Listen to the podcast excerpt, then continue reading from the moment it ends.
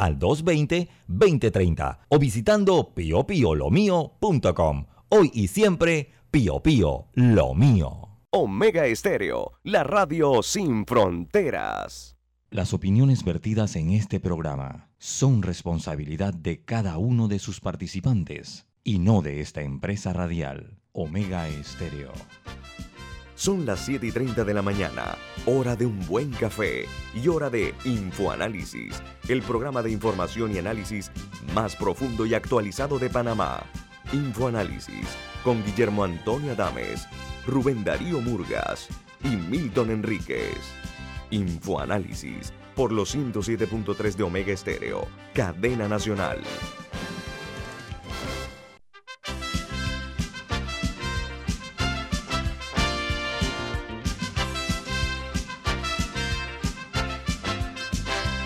Señoras y señores, muy buen día, bienvenidos. Esto es Infoanálisis, un programa para la gente inteligente. Hoy es 23 de marzo del año 2021.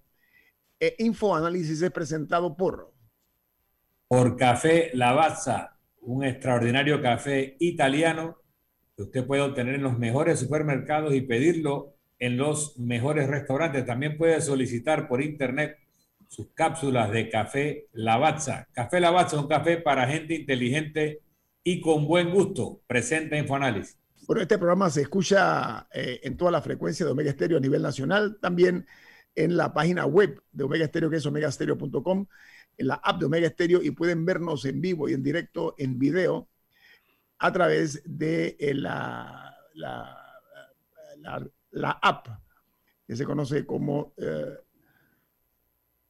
perdón, no está, no, ah, ahora sí estábamos conectados por Facebook Live, pueden vernos también. Eh, también pueden hacerlo, escucharnos en Facebook Live, como dije, y en la cuenta de Omega Stereo. Vamos a entrar en materia. La noticia que hace en primera plana en los diarios más importantes del mundo. bueno, en Brasil, el presidente Bolsonaro apuesta a la desestabilización para salvarse, porque él insiste en que podría declarar el estado de sitio o el estado de defensa como una solución militar ante un posible impeachment que se le está eh, ahora mismo construyendo en Brasil. Ese país ya pasó de los 2.200 muertos diarios y superó ayer la cifra de 295.000 muertos. Lleva ya en la contabilidad de Brasil. Por otra parte, Europa endurece las restricciones ante el avance de la COVID-19. Alemania se prepara para mantener el confinamiento hasta el mes de abril mientras Grecia, el Reino Unido e Irlanda, al igual que Austria y España y Francia, son los más restrictivos en Europa, pero los menos son Dinamarca, Suiza, Bélgica y Rusia, que es el que más permisivo es de todos estos países europeos. No, pero hay que tomar en cuenta, en el caso de Europa también ha habido una gran rebeldía contra las medidas de bioseguridad. En, en Francia, por ejemplo, este fin de semana Miles de personas se reunieron en Marsella, la mayoría jóvenes sin mascarilla, para celebrar un carnaval. Ha habido marchas multitudinarias contra el uso de mascarilla. O sea, ellos son un ejemplo de personas que ahorita están viendo las consecuencias de, que una, sección importante de su población, que no me atrevería a dar un porcentaje, pero, pero igual es un, es un grupo importante que se han rehusado en gran medida a seguir las medidas básicas, como usar mascarilla. Bueno, Honduras se adentra en el narcotráfico porque ha habido un surgimiento del cultivo de la coca y se está investigando al presidente de ese país. Se transformó en un país de paso a un país productor de coca y de cocaína, Honduras. En Estados Unidos, la noticia hoy, lamentablemente, es la de un tiroteo que se dio en un supermercado de Boulder, en Colorado, que dejó 10 muertos, incluidos un policía. Las autoridades policiales afirman que no se revelarán los nombres de las víctimas hasta que las familias hayan sido debidamente notificadas. Y la jefa de gobierno... pero en, el, tema de, de, Colorado quería hacer un comentario. Claro. Y es que hace días, primero que es el segundo tiroteo masivo el que conocemos en cuestión de días, siguiendo el de Atlanta, en el que murieron ocho personas, entre ellas seis mujeres asiáticas, que fue, fue hace nada. Y segundo, que hace días en Colorado un juez eh, determinó que las ciudades en Colorado, específicamente eh, Boulder, la bloqueó para que no pudiera imponer una prohibición sobre armas de asalto. la, noticia de Associated Press es el 18 de marzo, hace cinco días. Y un par de días antes fue que se dio la decisión de este juez, que, dijo que no se podía dar, dar, restricciones en la venta de armas, en la posesión de armas, y eran, y, esta, esta, esta ley o decreto, no sé qué era, hablaba específicamente de armas de asalto, o sea, de aquellas que no tienen razón para estar en las manos de civiles. Y días después, creo que menos de una semana después de que el juez dijera que la ciudad de Boulder no puede prohibirle a los ciudadanos tener este tipo de armas, vemos un tiroteo.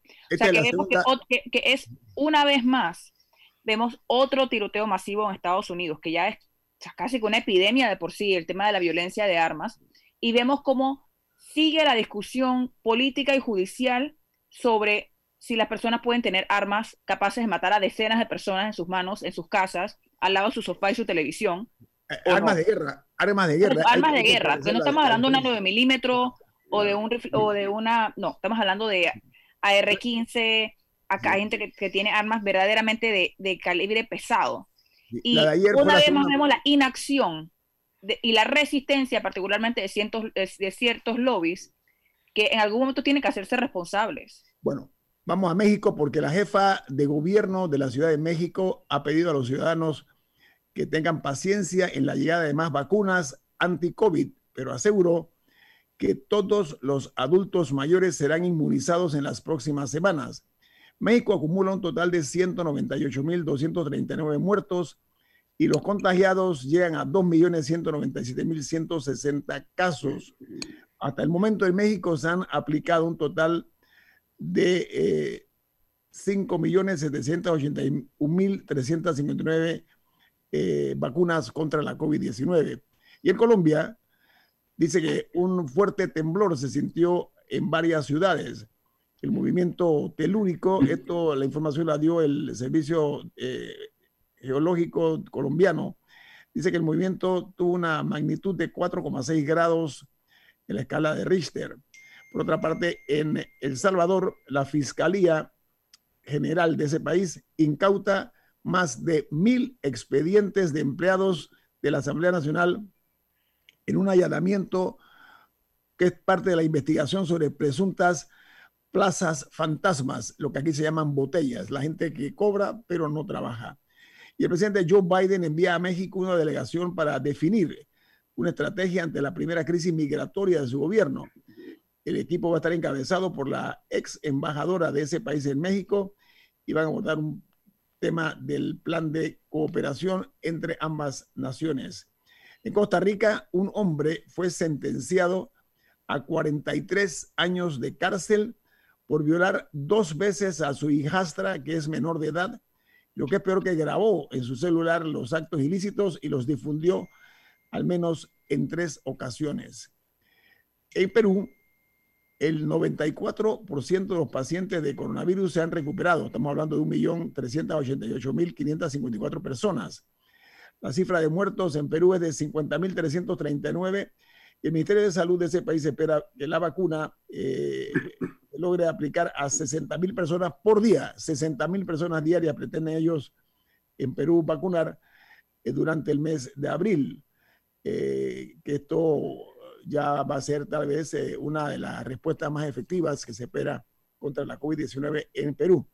Y en Guatemala, más de 200 mil contagios en coronavirus se dieron en las últimas 24 horas ayer, lo cual lleva a ese país a 188 mil 119 casos positivos.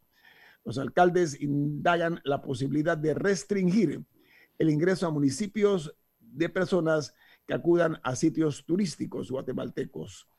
En Chile, el presidente Sebastián Piñera anuncia nuevas medidas frente a la pandemia de la COVID-19 y va a aplicar, entre otras, un bono COVID que le va a dar mayor protección al empleo, a fortalecer el apoyo de las pequeñas y medianas empresas y el mejoramiento del plan de salud para enfrentar la propagación del virus. En ese país hay números también significativos. Los contagios suman 938.099 y eh, ayer se dieron 6.156 nuevos casos en un día en Chile, pero eh, se habla de 22.359 muertos y hay que sumarle 80 personas que perdieron la vida ayer por la COVID-19 en Chile. Vamos a conocer los diarios de los Estados Unidos cómo titulan hoy en sus primeras planas.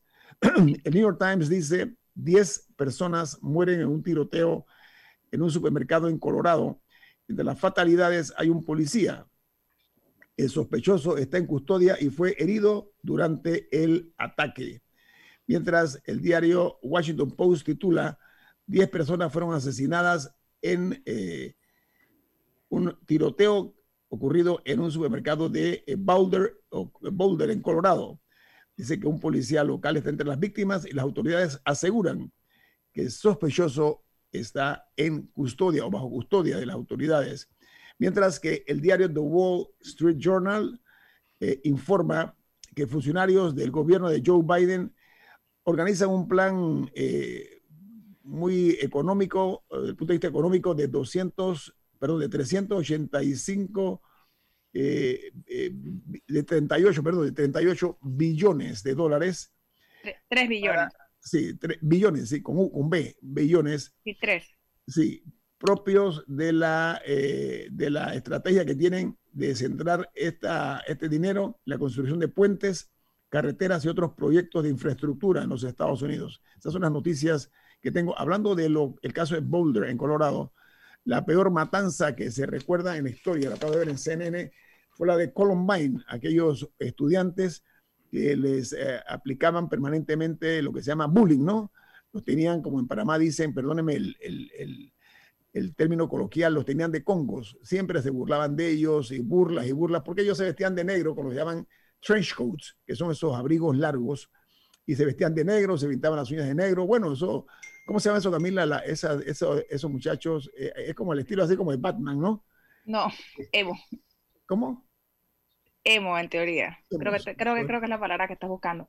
No, y, en Colorado, Colorado ha, habido, ha habido varios tiroteos. Estuvo el de Columbine, estuvo también el de, el de un cine, ahora, que mencionaste Batman, cuando salió la, creo que fue la tercera película de Batman, eh, había gente que fue a verla al cine y un, y un joven entró y se puso a dispararle a la gente que estaba viendo la película. No recuerdo cuántos murieron ahí, pero fueron múltiples muertes. O sea que ya por lo menos el tercer tiroteo masivo en Colorado.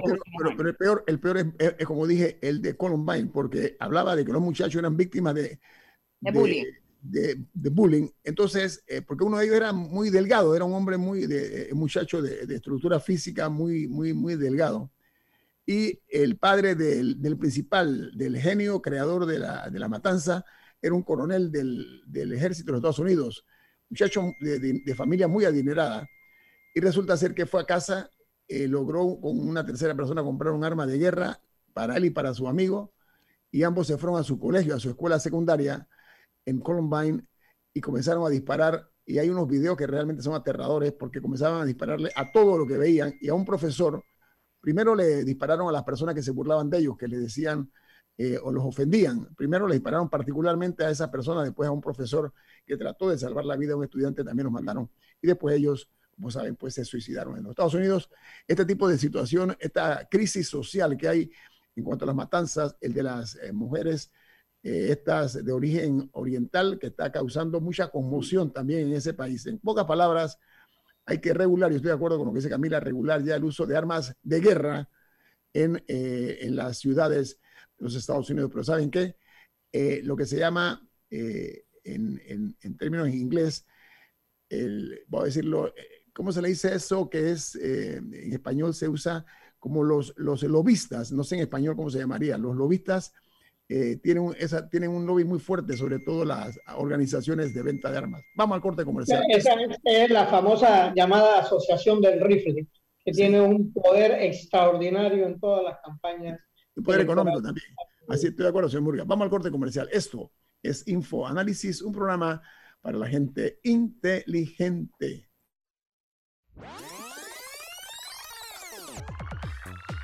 Omega Stereo tiene una nueva app. Descárgala en Play Store y App Store totalmente gratis. Escucha Omega Stereo las 24 horas donde estés con nuestra nueva app.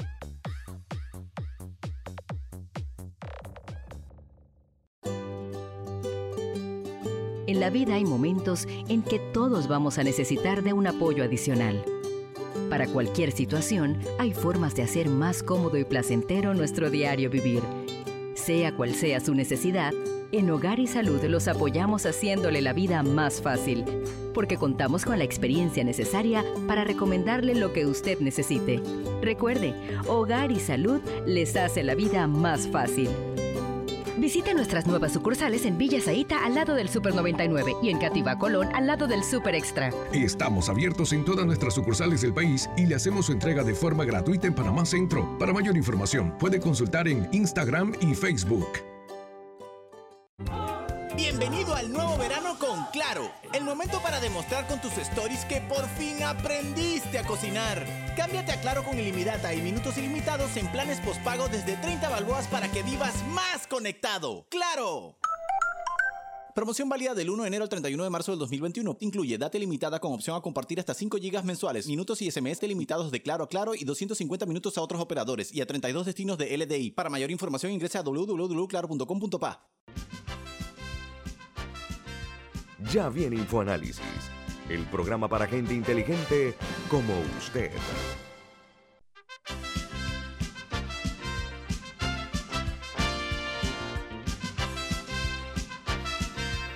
Bueno, de regreso aquí en Infoanálisis, eh, nuestro invitado esta mañana es el arquitecto urbanista Álvaro Uribe, que nos hace la distinción de acompañarnos esta mañana. Buen día, arquitecto, ¿cómo está usted?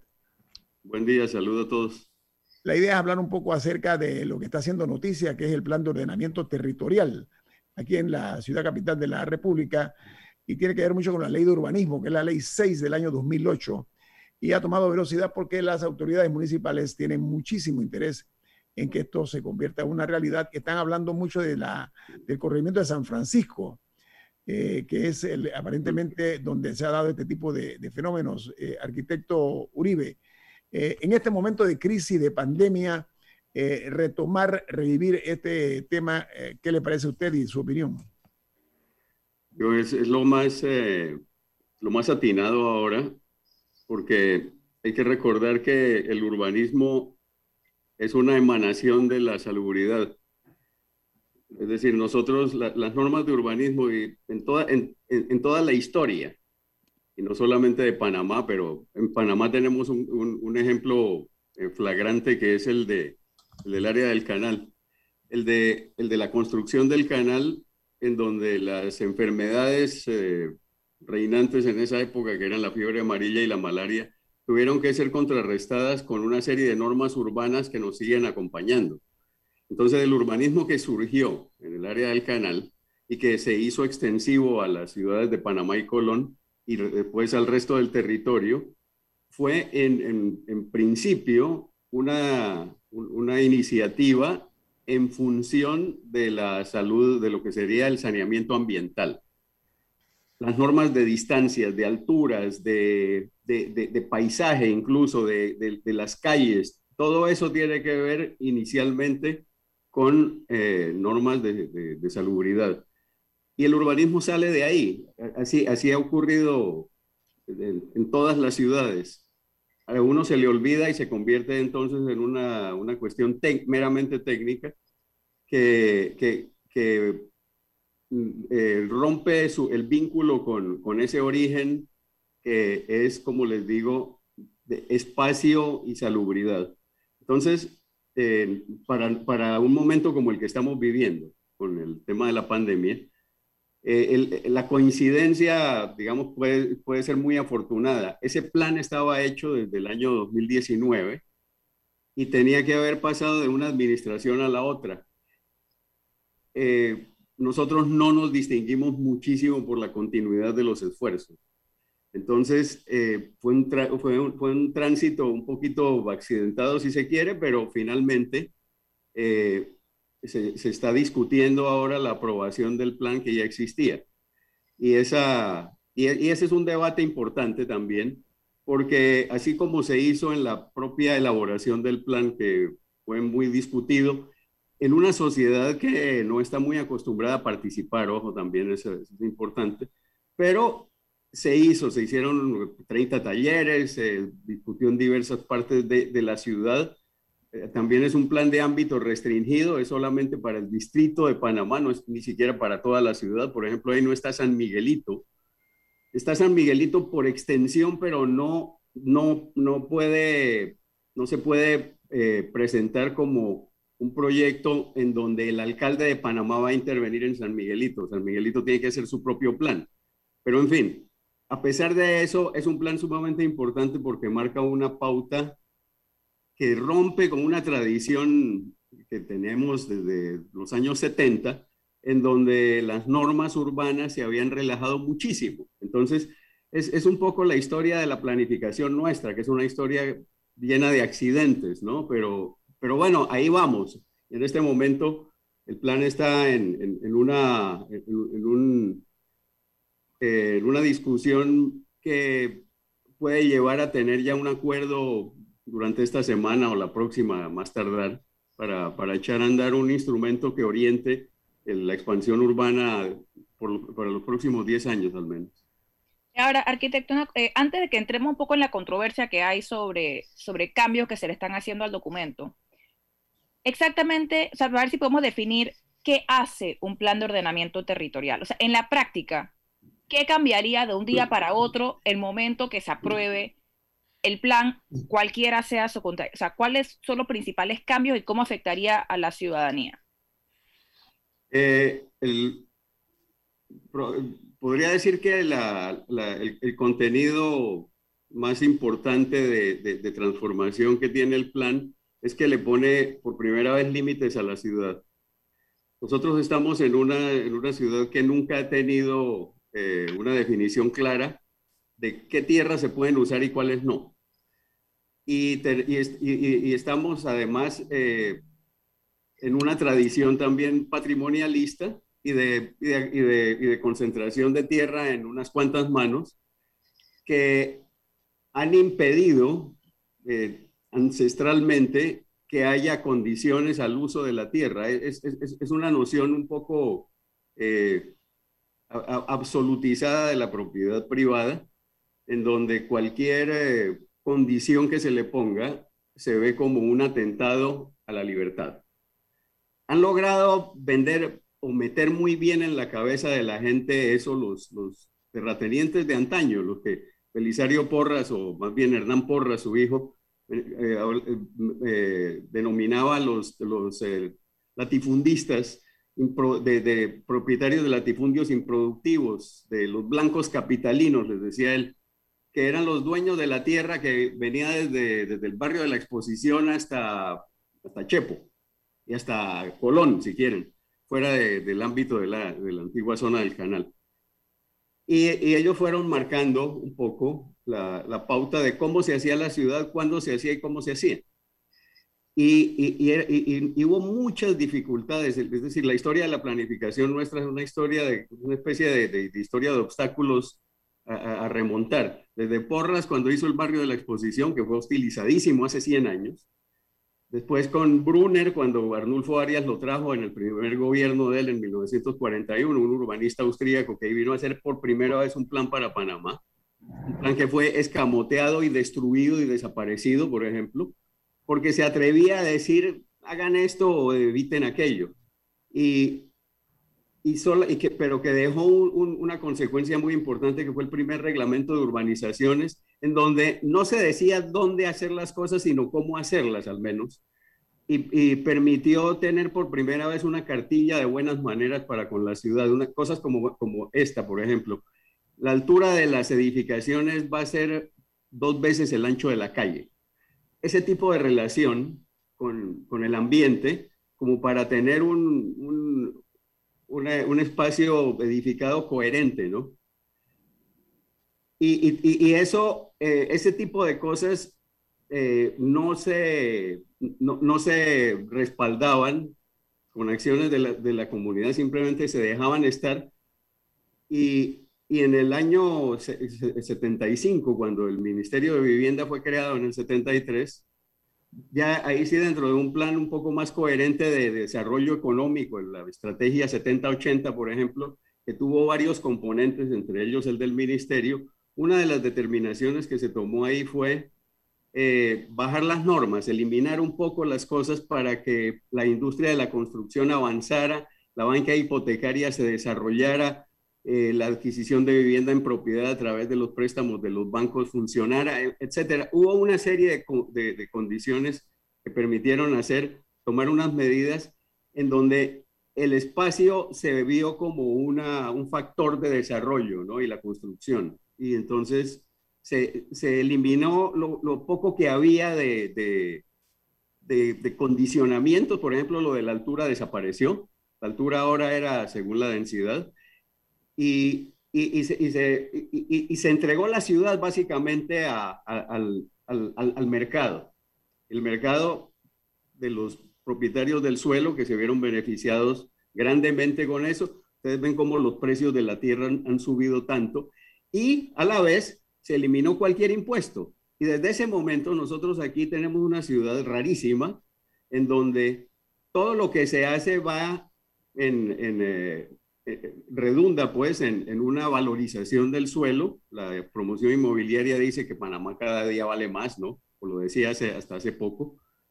Y, y esos precios impiden que la, la, la ciudad se, se, compacte un poco porque son impagables. La gente se tiene que ir cada vez más lejos. Ese tipo de cosas nos ha obligado entonces a tomar decisiones de casi que de, de, de urgencia, como por ejemplo el metro, ¿no? En el año 14. La descentralización en el año 15, pasarle el paquete a los municipios, que son los eh, gobiernos locales, para que ellos se, se encarguen de, de, resolver su problema.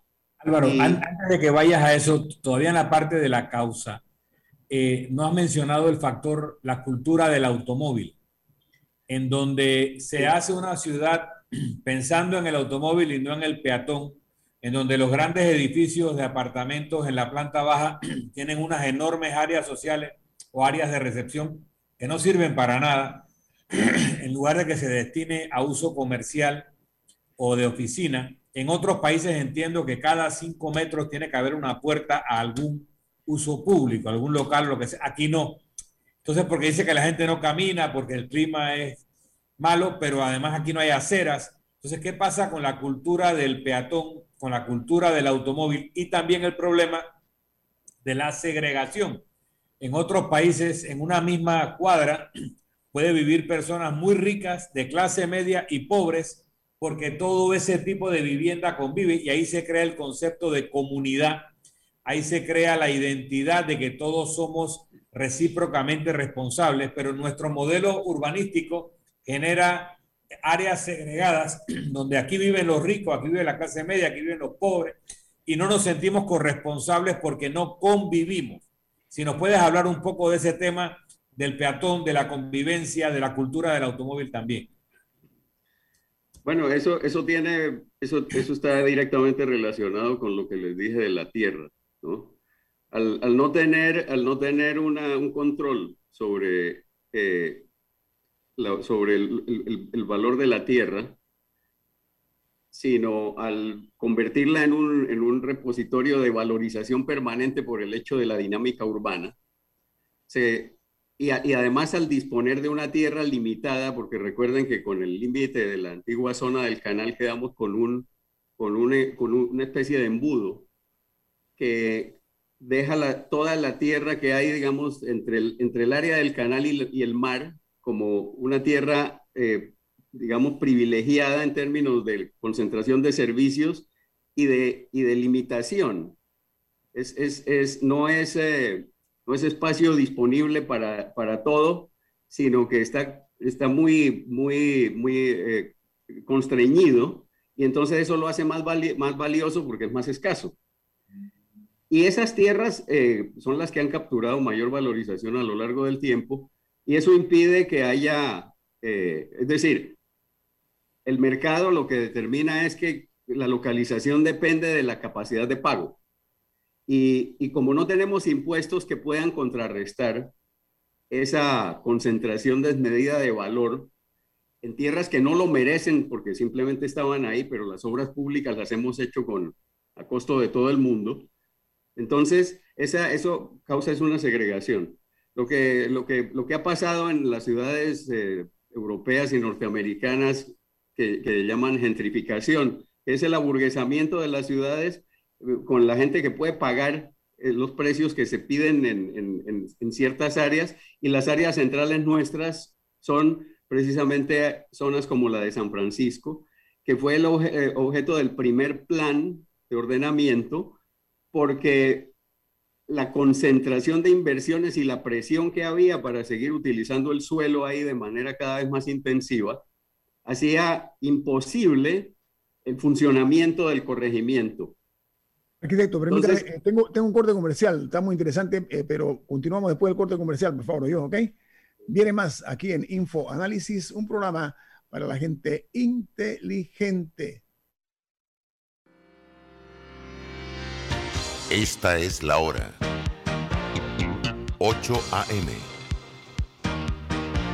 8 horas.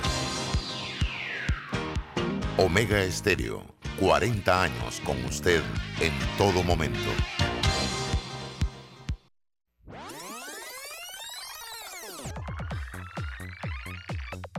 Omega Stereo tiene una nueva app. Descárgala en Play Store y App Store totalmente gratis. Escucha Omega Stereo las 24 horas donde estés con nuestra aplicación 100% renovada.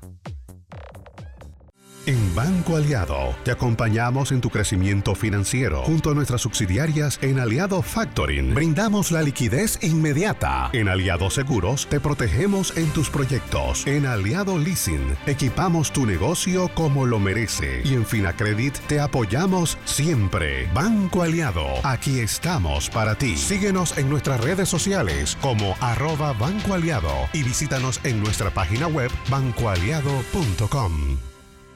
Me levanto bien tempranito,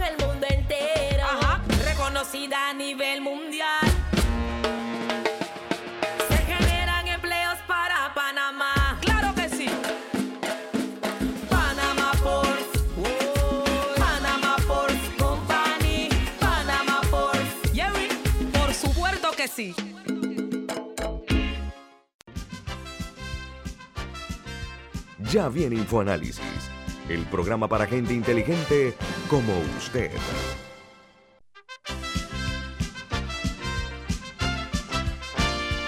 Bueno, el arquitecto Álvaro Uribe está con nosotros esta mañana aquí en Infoanálisis. Estamos hablando acerca de las modificaciones que se han propuesto para este plan de ordenamiento territorial.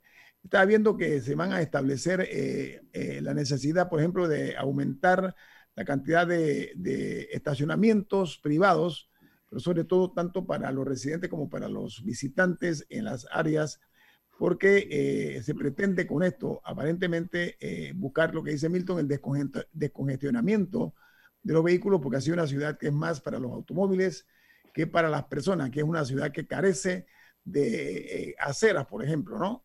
Camila. Yo quería preguntarle un poco sobre el tema de la zonificación, que siento que es un tema algo confuso, pero que siempre causa controversia. Eh, ¿Cuál es, qué, porque usted participó en la, en la elaboración de la propuesta de plan que se presentó en junio de 2019, ¿verdad? Sí es.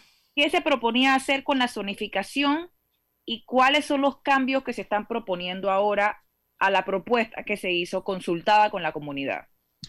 Pero la, la- la parte clave de la, de la propuesta tiene que ver con la, la- la determinación de categorías de suelo. Nosotros no teníamos eso. Para nosotros el suelo era, digamos, infinito, ¿no? Y, y, y- y sin, e ilimitado también. Entonces, ahora se, se está, se está creando una categoría importante que es la de suelo rural. Antes, antes era el suelo urbanizado y el resto.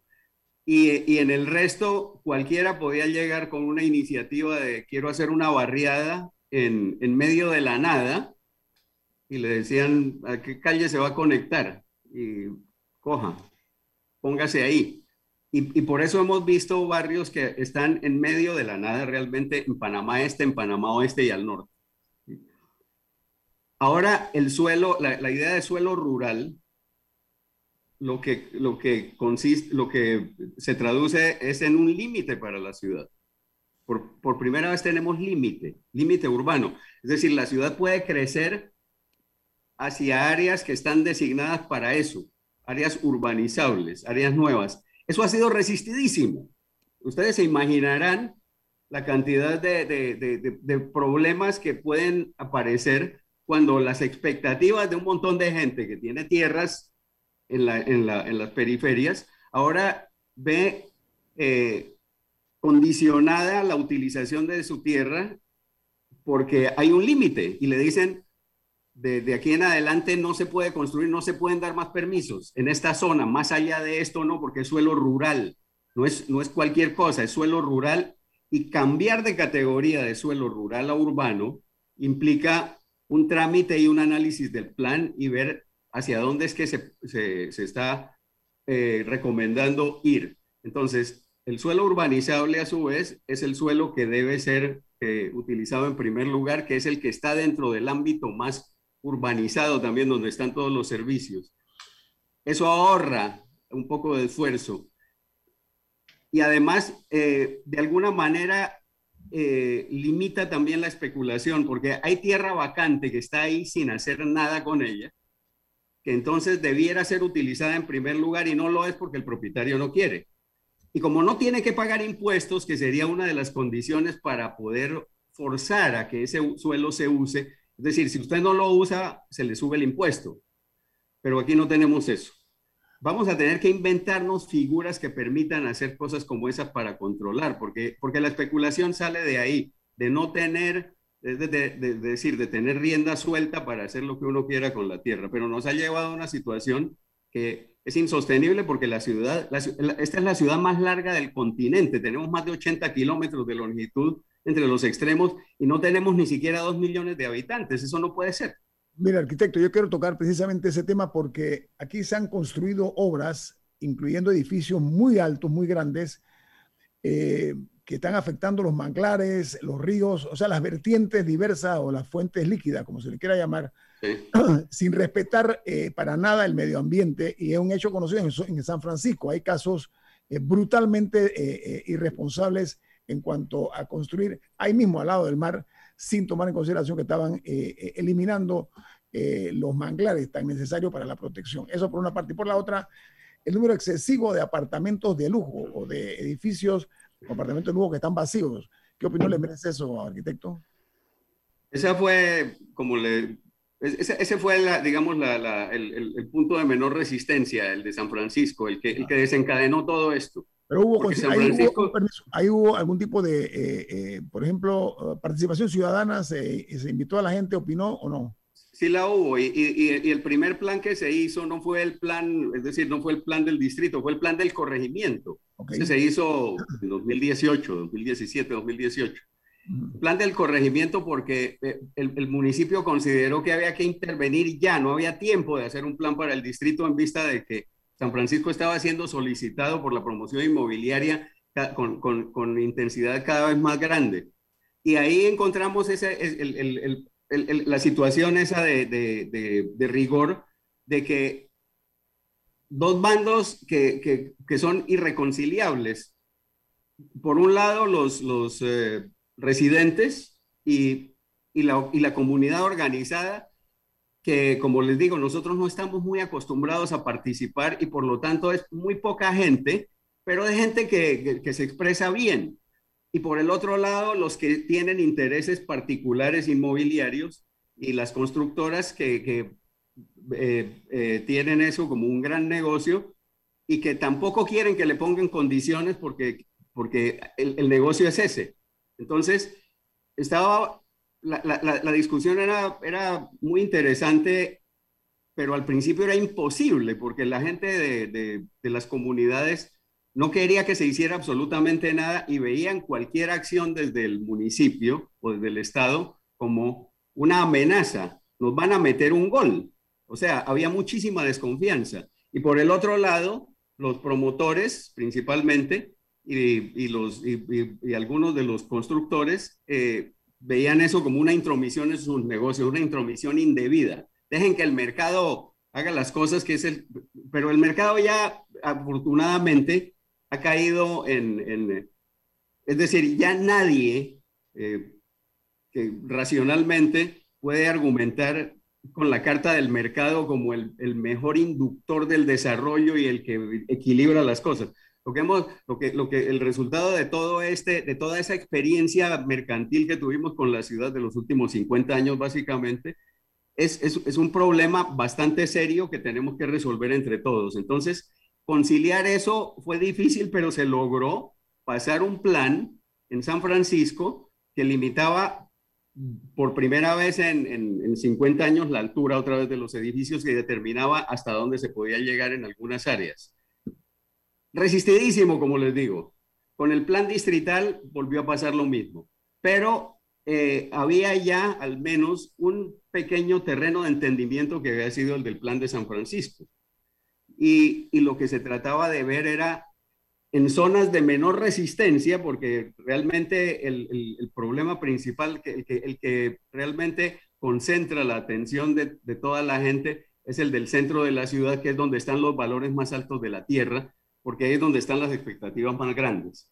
Hacia la periferia, la, cuestión no es tan, tan complicada, porque incluso porque la gente, la gente allá está viviendo en una situación de necesidad que prácticamente no le permite ni siquiera participar. Era muy poca la participación que teníamos en los talleres en la periferia, pero, pero la gente llegaba, especialmente la gente que tenía una idea de, de, de protección ambiental. Y efectivamente por eso, otro de los elementos del plan es un mapa de riesgo en donde al final de cuentas estamos hablando de propiedades privadas, pero que al, digamos, tener eh, ciertas condiciones de inundabilidad, eh, deben ser condicionados su uso. Entonces, no es que se diga, aquí no se puede hacer nada, sino, aquí, si, si se va a hacer algo, tiene que ser con una serie de condiciones que permitan que no se vuelva a presentar lo que pasó en Prados del Este hace como 15 años, una barriada que se la llevó el agua y que, Al final creo todas, que esas, casas, todas esas casas desaparecieron. No, y al final creo que na- na- nadie se hizo responsable por ese tema. Bueno, pero, pero eso, eso fue, es- es- esa, es- esa fue la gerencia del Banco Nacional de esa época, que le prestó la plata a los parientes y que dejó que, que hicieran, eh, eh, una, es decir, que, que cometieran una serie de errores técnicos para bajar costos que terminaron con, con, con la barriada entera. Ahora, una Y- consulta, hablando de barriadas, porque es que hay, hay diversos temas, diversos problemas en la ciudad de Panamá. Están los edificios de lujo y están que se meten en lugares donde en verdad no caben o donde no debieron haber ido nunca, o que se comen eh, espacio de mar y que nadie los detiene. Eh, y, pero también está el, problema en el otro extremo de las barriadas que se construyen en las afueras de la ciudad sin ningún tipo de exigencia de, de áreas sociales mínimas. Entonces ahí es donde vemos las barriadas plancha, que no tienen Sí. ni un árbol ni nada para la convivencia social, pero se permite. Entonces, ¿el plan de ordenamiento contempla algo para este tema o eso sigue a la discreción de las inmobiliarias? No, por eso mismo le digo que una de las cosas más importantes es haberle puesto límites a la ciudad. Y haber dicho, bueno, aquí ya no se puede seguir construyendo de esa manera. Hay suelo rural y ese suelo rural tiene que cambiar de, de- de- de- de uso mediante un análisis de lo que se va a hacer ahí y, y no va a ser dentro de los próximos 10 años, porque para eso se ha prescrito ahí en el plan eh, áreas de expansión inmediata que son las que cualquiera que quiera invertir o que quiera hacer algo, en primer lugar va para allá. Es apenas racional hacer las cosas así. Es decir, aquí no se está, no se está violentando absolutamente nada. La constitución misma nuestra dice que la propiedad tiene una función social y esa función social, al final de cuentas, aunque no está definido en qué términos se da esa, esa función, por, sí dice en, en- en- otro lado que el interés particular debe subordinarse al interés colectivo.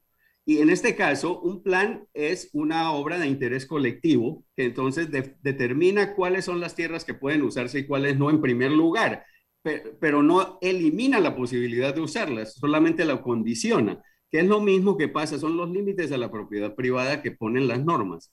El no tener normas nos ha maleducado, ¿ok?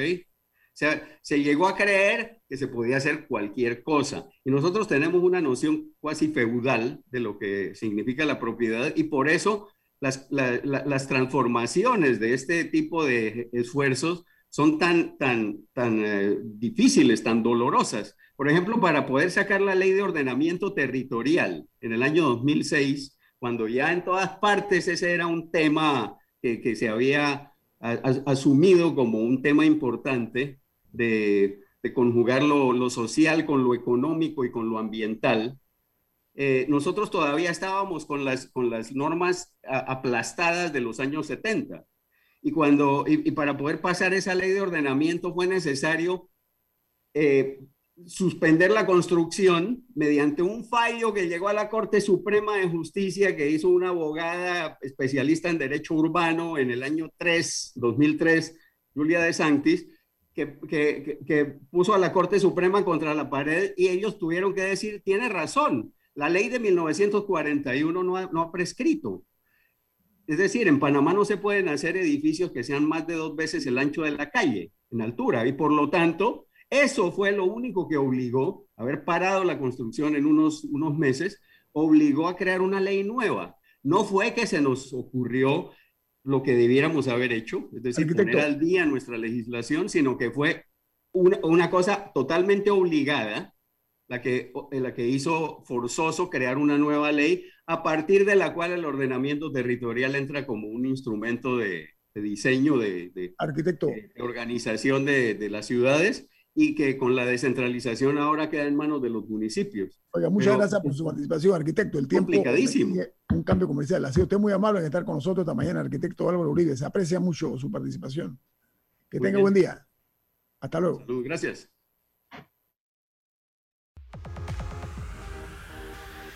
Omega Stereo tiene una nueva app. Descárgala en Play Store y App Store totalmente gratis. Escucha Omega Stereo las 24 horas donde estés con nuestra aplicación totalmente nueva. Me levanto bien tempranito, yes, agradecida por trabajar con Dios en una de las mejores compañías. Alright, número uno en Latinoamérica. Yes.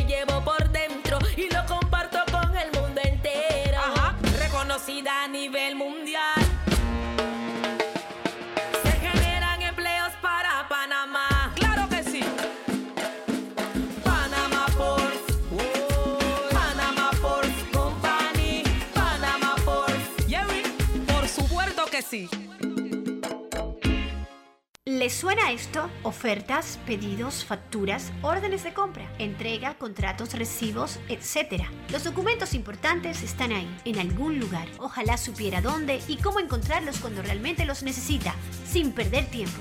Ha llegado la hora de la gestión documental electrónica. Los documentos se escanean y guardan digitalmente de forma automática y centralizada. Llámenos al 209-4997 para un demo sin compromiso. Solutexa, expertos en digitalización y gestión documental. Ya viene InfoAnálisis, el programa para gente inteligente como usted.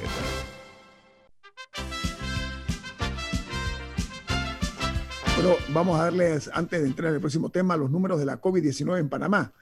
Eh, se reportan eh, 351.213 contagios, 6.052 muertos, 5.200 casos activos. eh, son los números principales de la COVID-19.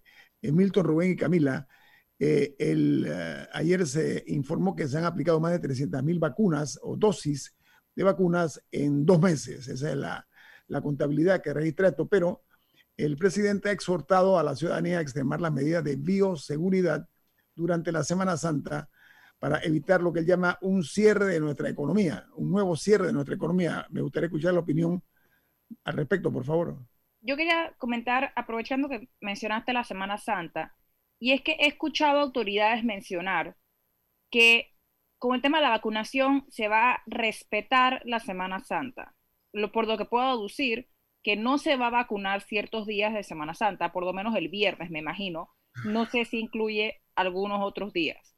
Lo cual me parece francamente un error garrafal, porque no es que la gente va a estar protegida ese día por, la, por porque se haga una procesión en algún lado o que sea un día libre, eso no le da una protección adicional a nadie. Y yo creo que hay un tema de, o sea, si, si tiene que ser en capacidad, en capacidad reducida porque la gente necesita un día libre, que se haga un plan y se le dé un día libre a la gente otro día, pero verdaderamente estamos hablando de vida o muerte de miles de personas y que detengan la vacunación. Sí. Porque es Semana Santa, no le veo ni pies ni cabeza. Rubén, en Murga, ¿usted qué especial en un momento en que la, la población con más riesgo, no, la mayoría del país no está protegido todavía. Rubén, Semana Santa se baja la, la intensidad de la vacunación. Rubén y Milton, ¿qué opinan ustedes? Bueno, se, se baja la intensidad de la vacunación, pero se aumenta la concentración de El riesgo, ¿no? El riesgo. sesiones en ritos religiosos, aumenta el riesgo. Ok. Porque- y eso lo tenemos que tomar en cuenta. Bueno, en teoría eso está prohibido porque en teoría no se pueden hacer procesiones, Ah. sigue habiendo un límite de las... Pero, pero, eh, pero tiene un punto muy válido y es que son, son fechas en las que la gente se junta. Entonces, simplemente no veo congruente que teniendo vacunas no se apliquen los días de Semana Santa por respetar la Semana Santa. Eso, en un tema de vida o muerte, no le veo ni pies ni cabeza. Milton. Hay un tema, sobre todo en Europa, donde están padeciendo una tercera ola, a pesar de que ya inició la vacunación.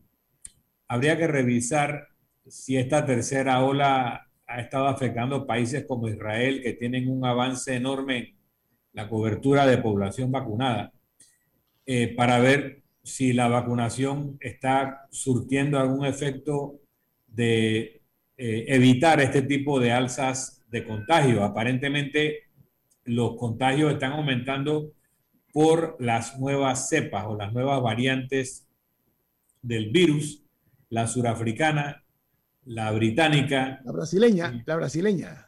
y ahora la, la brasileña que muestran una mayor capacidad de contagio y contra lo que se suponía en algunos casos eh, una mayor fuerza en, el- en los síntomas que producen, incluso en la posibilidad de muerte. Eso eh, se suponía que el virus iba a eh, buscar la forma de reproducirse más fácilmente, pero al mismo tiempo eh, lo iba a hacer menos letal. Entonces hay cosas raras pasando con este virus, que incluso en poblaciones vacunadas viene una tercera ola. Eso hay que analizarlo y ver cómo nos afecta. Por supuesto, el aumento de la interacción humana va a producir un aumento de los contagios. Eh, hasta ahora nosotros estamos con unos números de, letalidad eh, disminuida. Hace dos días creo que hubo dos o tres fallecidos solamente. Ayer fueron nueve. Eh, y lo que era una buena noticia en cuanto al impacto de la letalidad cuando veníamos hace un par de meses de unos 50 al día. Así que hay cosas muy raras en el comportamiento de este virus. Sabemos que la mascarilla, el lavado de manos, el distanciamiento contribuye a reducir la infección y no podemos bajar la guardia en este momento. ¿no? Pero mira, en la línea de lo que dice Camila, eh, todo debe, en materia de la pandemia, todo debe basarse en evidencia científica. Primero eso. Segundo, hemos aprendido, creo yo, que lo más importante es la vida. Después de la vida viene la salud, que van paralelas casi, pero, y podemos hablar después de libertad y otras cosas. Sin embargo, eh, yo pienso que hay que tomar en consideración el hecho de que otros países, sobre todo en Europa, que se sintieron que habían vencido a la pandemia, han tenido el retorno de olas todavía más fuertes y han tenido que tener también cierres más duros. Yo creo que lo importante aquí es que tomemos conciencia eh, y escuchemos muy bien la voz de la sensatez de que por motivo de una fiesta cristiana que yo respeto, no podemos tampoco, eh, como se hizo en, en, la Florida, ¿no? que la gente salió a las calles con el Spring Break este y ahora hay que esperar los números que se está especulando que va a ser altísimo el número de jóvenes afectados por la pandemia o por la COVID-19. Creo que tiene que haber una mesura en cuanto al comportamiento de nosotros y respectivamente decía una fiesta pagana o una fiesta religiosa. Lo importante es que la gente use sus mascarillas, que guarden la distancia, porque con todo y que la Semana Santa es una festividad, una, una época, una fecha de, de unión familiar, no olvidemos los tiempos estos que estamos viviendo. E, e, esa es mi bueno, posición. Sí, pero mi, mi, crítica iba por otro lado. Mi crítica es que el gobierno detenga la campaña de vacunación, eso por lo menos no, un, no, no, sí. ni siquiera un día se debe detener, porque un día se vacuna un par de cientos, un par de miles de personas, no sé cómo está actualmente. Y si hay gente que no se quiere ir a vacunar ese día porque prefiere irse al interior, bueno, permiso, hay otra gente que está esperando su vacuna. Sí. Entonces, a, a, aparte de que, aparte de que se puede cuestionar muchísimo un poco en, en, la, en cómo se ha hecho la priorización, porque hay gente muy joven que está vacunada ya, por razón de dónde trabaja, porque trabajan en ciertas, ciertas entidades del Estado y que no están entre los principales grupos de riesgo y ya está vacunada, pero, pero no hay un solo adulto mayor, por ejemplo, ni en Panamá Oeste, ni en Chiriquí, ni en Azuero, ahí no hay nadie vacunado de los adultos mayores. Entonces, pasa, entonces sí. hay un problema ahí. Rubén, la gente de 60 años eh, en otros países le han dado una prioridad, como dice Camila, en la línea ese pensamiento. ¿Usted qué opina, señor Murgas? Que Semana Santa se detiene la vacunación. Bueno, yo, yo creo que todos estamos aprendiendo, Guillermo. Eh, pa países como, como Alemania, que son rígidos y que, y que son bastante científicos en las medidas que toman, han fallado.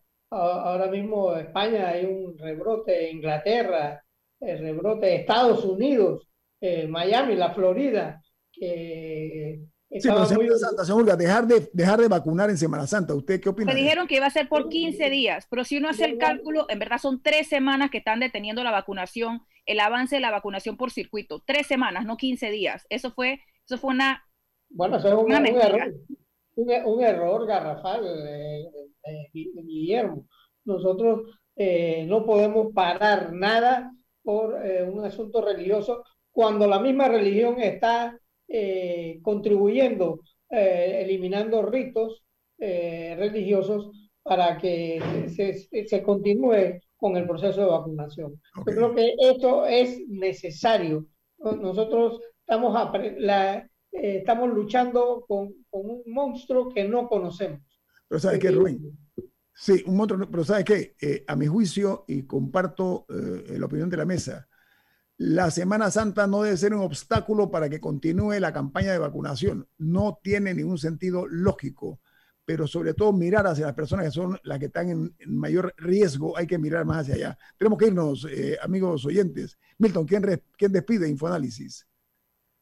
Nos vamos, pero lo hacemos disfrutando una deliciosa taza del café Lavazza, un café italiano espectacular. Café Lavazza, un café para gente inteligente y con buen gusto Despide Infoanálisis. Bueno, recuerden que en breve viene Álvaro Alvarado con su programa Sin Rodeos. Aquí